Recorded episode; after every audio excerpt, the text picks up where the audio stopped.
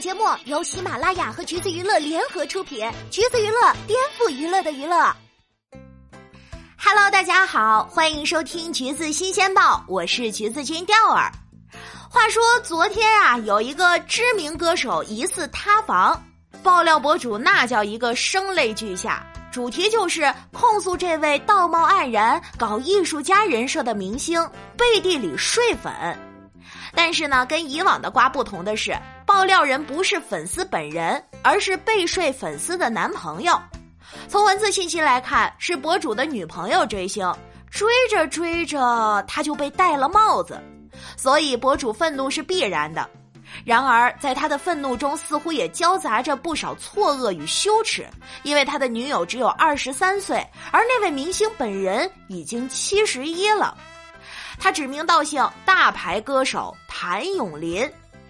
没错，相信昨天上网冲浪的小伙伴多少都对这个瓜有所耳闻。他所说的这位就是谭咏麟。不过，很多网友都觉得挺可笑的，因为虽然七十一岁的谭校长驻颜有方，但是毕竟状态跟颜值也不复年轻时了，还是挺难想象的。可谁知，这位博主接着剖了照片，第一张是疑似谭咏麟的半身背影，被网友说就一个后脑勺看不出来啥，于是他又剖了一张完整的背影，呃，确实是隐私的酒店背景，而且无论是穿衣风格还是身形，还都挺相似的。加之谭咏麟方给出的回应是语气偏弱的谴责，而不是硬气的诉讼。讲真，这瓜到底是真是假，现在还不能下定论。但是在明星本人回应模棱两可、证据还有点实锤味儿时，一些急于洗地的言论确实是没有什么说服力。第一种说七十一岁的谭咏麟睡二十三岁女粉丝这件事儿，从逻辑上就不成立，认为他必然是被仙人跳了。毕竟谭咏麟已经这么老了，堪称跨了爷孙三辈儿，怎么还会有年轻人追呢？但其实啊，对于不了解谭咏麟的人而言，他是老了。可是这位年轻时论颜值，可是和电影明星并肩的靓仔呀，基本上就是可狼可奶，能秀肌肉，能撑机位，连跟张国荣的合照都不觉得逊色几分。本质上还是个大美男的，加上大家一直对港风帅哥美女有些怀旧光环。因为谭咏麟过去的姿色对他产生向往和迷恋的也是大有人在。当然啦，容颜易逝，仅一个美男光环也不足以一直给他加持。重要的还是谭咏麟昔日在歌坛的荣耀地位，基本可以打爆现在 N 个流量明星。一九五零年出生的谭咏麟，二十三岁加盟香港音乐组合温拿五虎，是那时最炙手可热的男团。当时还在上学的李健逃课都要看温拿五虎的电影，在节目上对谭咏麟丝毫不掩饰崇拜之意，称他为童年的梦想。接着，谭咏麟单人进军香港歌坛发展，不仅唱片成绩斐然，还顺手凭借电影《假如我是真的》拿了个金马影帝，并且开启了谭张争霸年代，与张国荣垄断歌坛，二分天下。以至于乐坛的奖项都被他们大包大揽，新人几乎再无出头之地。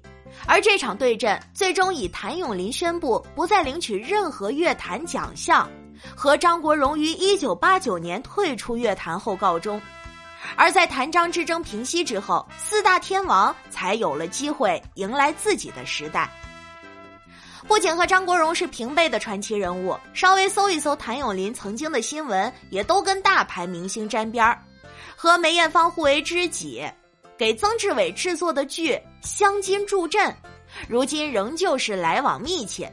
陈奕迅要在演唱会上模仿他，假装请到他来助阵，以此来溜一把激动的观众。陈小春也认为他是伯乐，就是他把陈小春介绍给梅艳芳当伴舞的。李克勤更是少不了谭咏麟的提携，认他当做干爹。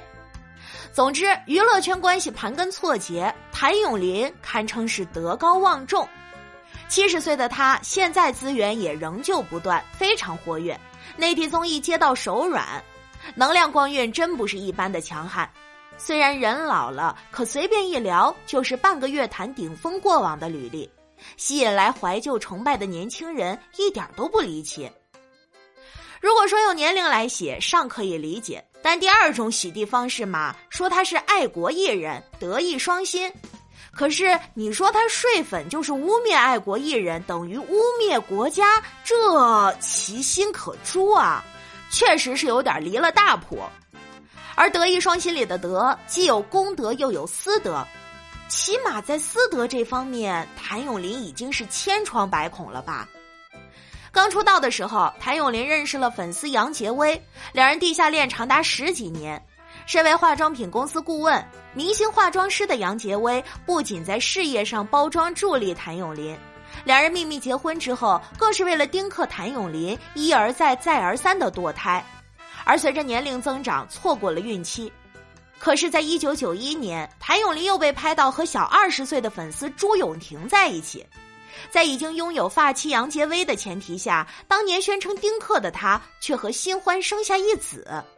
而且在父亲去世后，高调给了新欢名分，一时间梦回大清，奇人之福享用的是心满意足啊。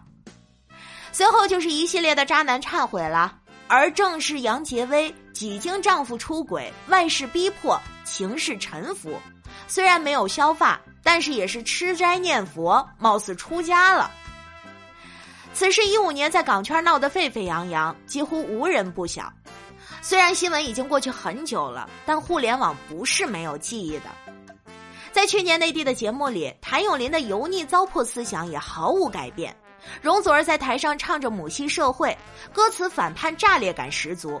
他在台下目瞪口呆，直接替容祖儿缠上裹脚布，说他们唱完这个歌，表现他们本来的面目。我替他们将来的男朋友担心，一定不能做错事，做错事没有好日子过。啊，这也不怪有很多网友说谭咏麟本来就没有德艺双馨的标签吧。所以，尽管这个跨年龄段的瓜乍一听有些离奇，但想到主角是他，倒也不觉得震惊了。爆料博主固然疑点重重，抛出的照片删了又删，让人怀疑他的用心。而他的女友如果真的是一切自愿，那不管锤与不锤。只要不触犯法律，那还真没地儿说理去。最后还是想说，私德不良，转头用爱国来包装自己，这才是对爱国最大的侮辱吧。好啦，今天的节目呢就是这样了。如果你想获取更多有趣的娱乐资讯，欢迎搜索关注“橘子娱乐”公众号。时髦有趣不俗套，就在橘子新鲜报。我们下期再见喽。